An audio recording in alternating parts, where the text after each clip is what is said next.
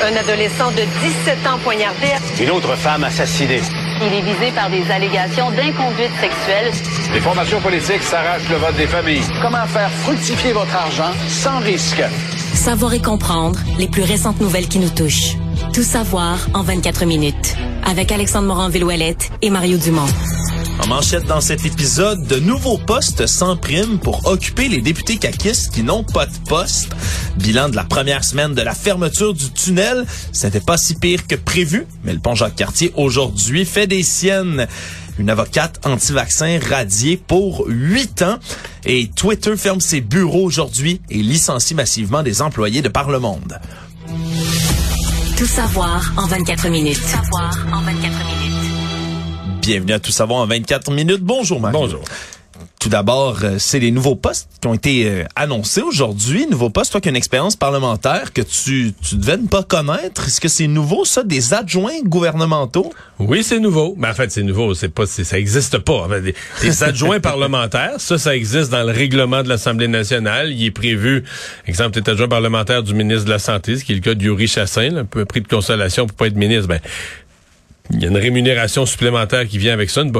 Mais les autres adjoints, il n'y a pas de paye. là. C'est une invention de la CAQ. Puis il n'y a rien, qui- y a rien, y a rien d'illégal. Il n'y a rien qui empêche ça de, de créer des postes ou des noms puis d'inscrire, d'inscrire ça sur la carte d'affaires. Puis ils peuvent faire un communiqué dans leur comté pour dire voici ma nouvelle. Le premier ministre, hey, j'ai failli me tromper dans le communiqué, moi là, excusez-moi. Le premier ministre m'a confié de nouvelles responsabilités. 22 élus caquistes qui ont reçu ce titre-là d'adjoint gouvernemental. Donc, on vont, ils vont avoir des dossiers à gérer, mais n'auront pas là, ni la prime, ni le titre officiel d'adjoint parlementaire parce que la loi sur l'Assemblée nationale, comme t'en parlais, Mario, limite à 20 le nombre d'adjoints parlementaires qu'on peut avoir dans un parti. Mais quand on élit 90 députés, comme c'est le cas à la CAQ, on se retrouve avec beaucoup de députés qui sont ni adjoints, ni ministres, qui n'ont pas nécessairement de fonction, qui ont, sont pas whip, qui ont pas, euh, sont pas directeurs de caucus, donc se retrouvent sans rôle. Et avec ces 22 nouveaux adjoints gouvernementaux, on veut confier des dossiers un peu à tout le monde pour étoffer les équipes de tous les ministères. Ben Parce- moi, j'espère juste, je fais des farces parce que c'est sûr qu'il y a quelque chose de drôle. Tu comprends que le-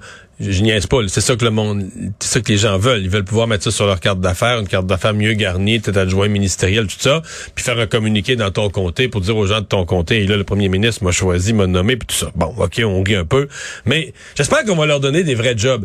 L'exemple type, un des plus réussis que je connais de l'histoire récente du Parlement, c'est Gilles Bélanger, le député d'Offord, à qui on a donné spécifiquement, le sous Pierre Fitzgibbon, le mandat de l'Internet haute vitesse dans toutes les régions. Et sincèrement, Alexandre, pour rendre, tu sais, des fois en politique, il y a tellement d'affaires qui traînent. On rit aujourd'hui là, de, de, de l'inauguration de la, du SRB P9, là, de l'autobus P9. Ça a pris 13 ans pour faire une ligne d'autobus. Mais ça, François Legault, Gilles Bélanger vient du monde des affaires. C'est un gars qui vient du monde des affaires. Il a donné le mandat. Il faut avoir l'Internet. Pour la prochaine élection, on l'a promis, il faut que l'Internet haute vitesse soit partout. Il l'a livré, mais tu sais, un gars de business, à la fin, là, il dit, garde, là, on n'est pas capable de passer le filage. Ils sont allés chercher des Starlink, ben non, oui. mais Starlink, n'importe quoi. Le premier ministre m'a dit, on veut l'Internet haute vitesse partout. On va avoir l'Internet haute vitesse partout, puis il l'a livré. Fait que si on donnait vraiment aux députés des mandats précis, pointus sur des affaires qui doivent se faire et qu'ils qu'ils le font, je, je, je vais être admiratif de ça. Ben, c'est sûr qu'au fond de moi, il y a un côté cynique qui se dit la grande majorité, ils n'auront pas vraiment de dossier. Ils vont les envoyer prendre une photo, couper un ruban une fois ou deux par année, puis ils vont faire semblant, puis tout ça, mais j'espère que ce sera pas ça. C'est ça en même temps. J'espère me tromper. Ben oui, en même temps, qu'est-ce qu'on fait quand on a une grosse équipe comme ça? Ben, on en a des places, des dossiers à confier, en espérant qu'ils apprennent justement de ce de ce dossier-là, de, de l'internet haute vitesse, qu'ils puissent distribuer comme ça à gauche, à droite, Des vraies tâches, là, des- des vrais tâches, mandats. des vraies tâches et des priorités. Puis tout ça vient aussi donner euh, comme un, un rôle à Yuri Chassin, entre autres. hein. Lui, lui, ah non, en fait, Yuri Chassin, lui était adjoint parlementaire. Lui, là, est un vrai adjoint parlementaire. Dans les là. vrais Peut-être adjoints. peut-être le plus gros adjoint parlementaire à la santé, là, le Ouais. plus gros ministère. Donc, on lui donne quand même, euh, disons, une compensation. Ça vient avec un- une allocation additionnelle de 20% quand même, boni sur le salaire. Donc, c'est pas négligeable nécessairement. C'est peut-être pas le ministère que M. Chassin voulait, mais au moins, c'est une compensation. Actualité. Tout savoir en 24 minutes. bilan de la première semaine d'entrave sur le pont-tunnel Louis-Hippolyte Lafontaine. S'attendait dans les dernières semaines à l'apocalypse sur les, roues, euh, les routes du Québec autour de Montréal. Finalement, ça n'a pas été une si grosse semaine que Ouais. ça, Ben, Mario. je te ferai quatre bilans. Le bilan, bon, le bilan, ce qu'on pensait être le pire, l'entrée à Montréal des gens de la rive sud qui s'en viennent par le tunnel, ça, je dirais, c'est 6-7 sur 10. Ouais. C'est pas le, c'est pas le calvaire qu'on craignait. Il y a deux voies pour rentrer. À 8 heures ce matin, ça prenait 14 minutes pour passer si de pire. Belleuil jusqu'au tunnel. C'est 22 kilomètres. C'est C'est très pas si pire du tout. Donc ça, c'est c'est pas si pire. Dans le sens inverse. Ça, par contre, c'est infernal. Ça l'est encore. Donc, et même le matin, donc même ce qu'on appelle en langage courant à l'envers du trafic. Donc, tu pars de Montréal vers la rive sud le matin. Là, une voie, c'est vraiment, tu peux pas passer à une voie. Tu peux pas avoir autant d'autoroutes, là, qui convergent, tu sais, la 40 Est, la 40 Ouest, la 25, ça vient de partout. Et là, ça converge sur une seule voie de passage. Ça, c'est vraiment infernal. Comparaison, là, j'ai parlé de 22 kilomètres en 14 minutes pour sortir là, ce matin, même heure, 8 heures. 35 minutes pour passer des galeries en d'Anjou à l'entrée du tunnel. C'est 4 kilomètres seulement, 35 minutes. Mais hier, c'était 80 là, plutôt que 35. Donc, Ouais, c'était c'est long. Et, et au retour à la maison, j'ai hâte de voir. Présentement, on voit les images sur nos écrans de télé. Ça a l'air l'enfer. Pour le reste, là, pour ce qui est du... Euh, de l'autre chose qu'on craignait, c'est-à-dire le transfert vers les autres ponts. Donc, euh, Jacques Cartier et tous les autres ponts deviennent des calvaires. Ça, sincèrement, euh, moi, je suis un utilisateur de Jacques Cartier, je me croise les doigts, mais ça ne s'est pas produit ou très, très, très peu. En fait, Euh, c'est à moins d'un événement extraordinaire comme on en vit mais là, c'est ça. Ça, c'est le point. Aujourd'hui, là, on vient de le vivre. On l'a vécu en plein après-midi, puis j'ai l'impression que ça sera pas réparé pour l'heure de pointe ce En- soir. Là. En fait, la circulation a reprise là en milieu d'après-midi. Semble-t-il qu'il y avait un homme qui, qui menaçait de se jeter en bas du pont. Euh, Qu'on appelait un incident, là, mais c'est ça. Une menace exactement. de suicide. Là. Voilà, qui a été euh, résolu parce qu'on avait fermé complètement le pont dans les deux voies pendant une partie de la journée, ce qui a causé un calvaire énorme dans le coin. Mais là, ce qu'on dit, c'est en fait les bretelles pour se rendre là, au pont Jacques-Cartier. En ce moment, c'est extrêmement lourd. par- les bretelles, toutes les rues. TVA est près du pont Jacques-Cartier. Quand j'ai quitté TVA vers Cube, j'étais à l'envers de tout ce monde-là.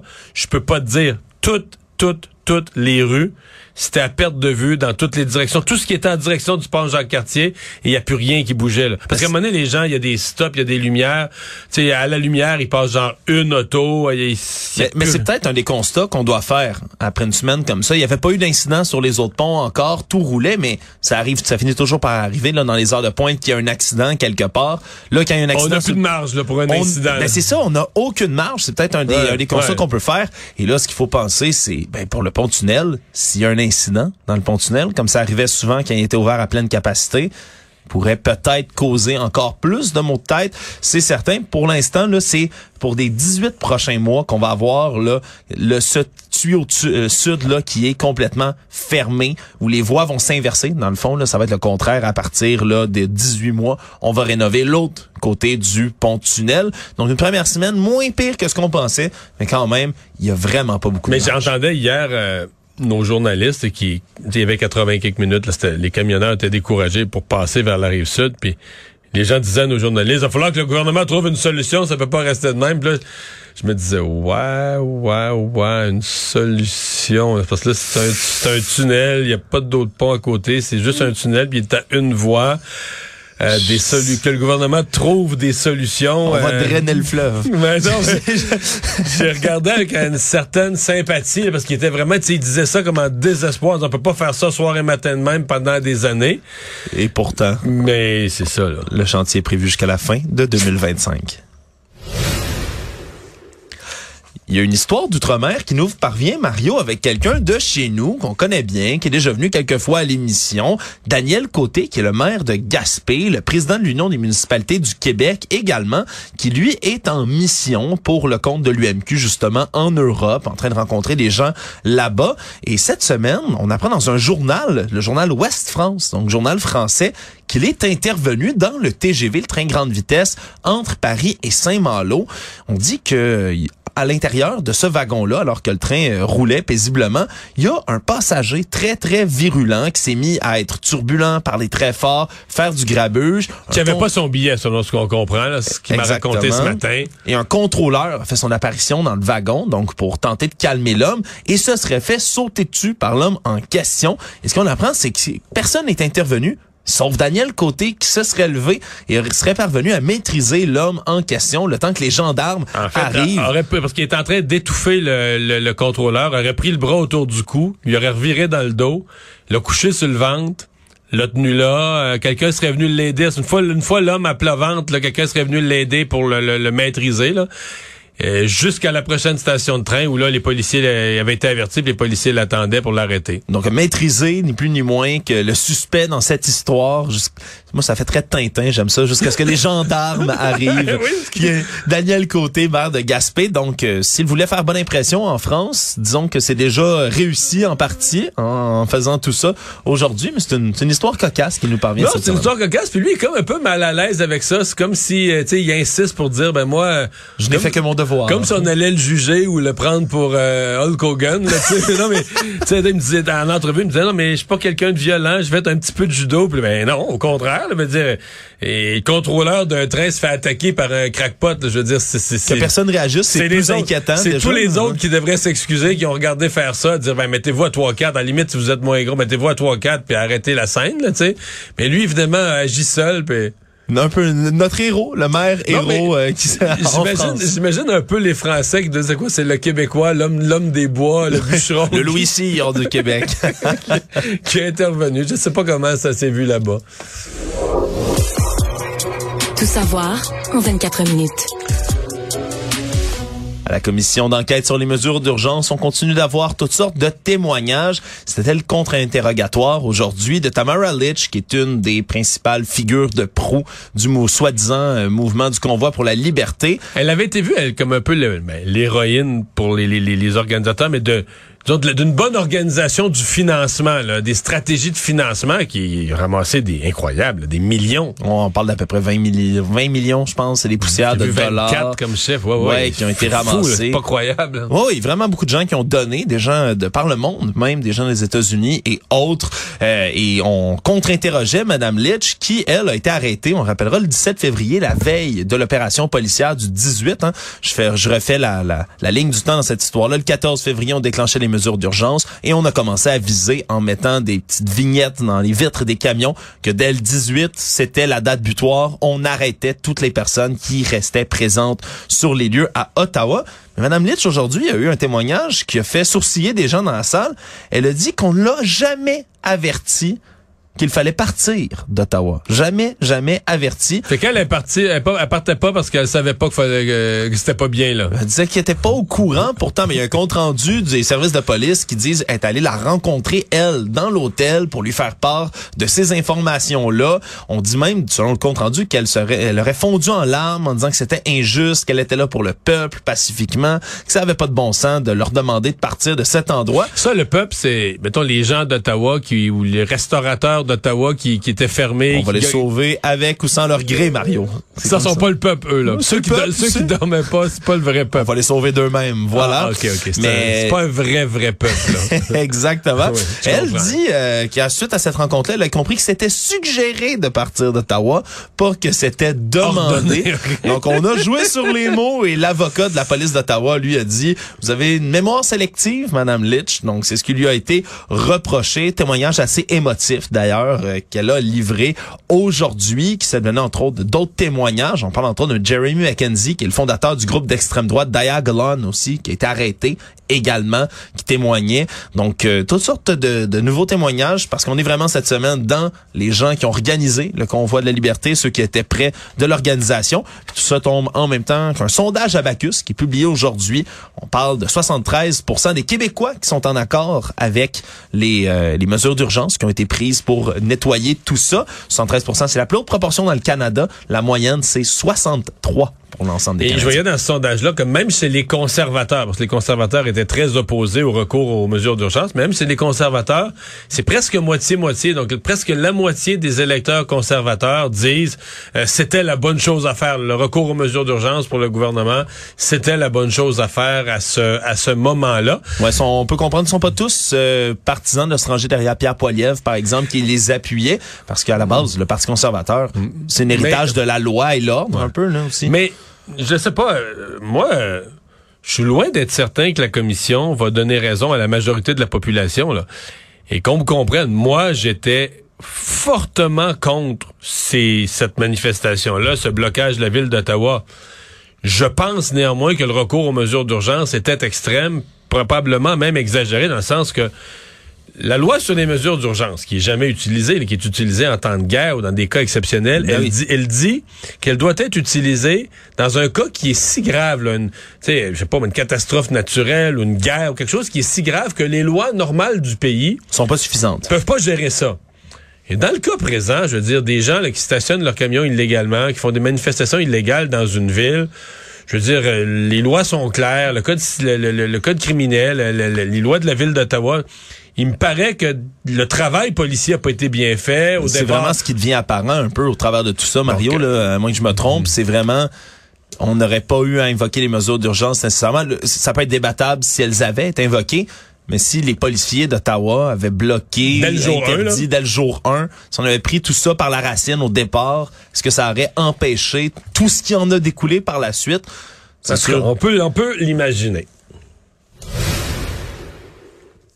Il y a des joueurs de hockey du Cégep Saint-Hyacinthe en Montérégie qui ont été suspendus et nos collègues de TVA Nouvelles ont appris que tout ça est relié avec des activités d'initiation qui auraient été menées dans le cadre de cette équipe-là de manière privée entre les joueurs de l'équipe. On dit que c'est des agissements inacceptables qui ont mené à leur suspension. On n'a pas voulu dévoiler la nature de l'incident exactement du côté du cégep. Mais ce qu'on dit, c'est qu'il n'y a pas d'étudiante ou de jeune femme qui est impliquée dans cette affaire parce qu'on aurait pu tout de suite avoir à l'idée Hockey Canada, ce genre de scandale-là quand on Donc, il n'y a pas à- de victimes comme telles, euh, des femmes victimes d'un viol d'agression. non, non. Puis ce qu'on dit aussi, c'est que la Sûreté du Québec a analysé le dossier au grand complet et il n'y a pas matière à porter des accusations des joueurs de hockey au sein de l'équipe des lauréats. Par contre, ce qu'on comprend, c'est qu'il y aurait des agissements qui auraient dépassé les bornes, qu'il y a des joueurs qui sont suspendus pour quelques matchs, qu'il y a un support psychologique également qui a été mis en place pour les joueurs qui en auraient besoin, que ça serait venu, en gros, euh, tout ça en contravention des règles qui sont en vigueur au collège et qui sont édictées par l'entraîneur. Est-ce qu'on sait comment ça s'est su? Est-ce que quelqu'un s'est vanté sur les réseaux? Non, c'est pas dans l'histoire. Personne s'en est vanté. Parce que des fois, les gens s'en vantent eux-mêmes sur, la ré- sur les réseaux sociaux. Activité qui est survenue au mois d'octobre, enfreint les règles d'éthique du cégep. On a peu d'informations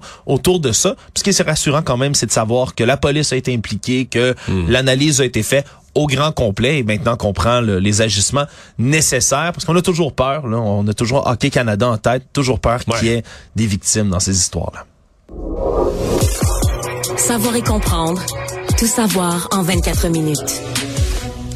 La mère de famille qui a plongé avec son véhicule dans la rivière des Mille-Îles alors qu'il y avait deux de ses enfants à bord à Laval a finalement rendu l'âme à l'hôpital. Ça a été prononcé aujourd'hui.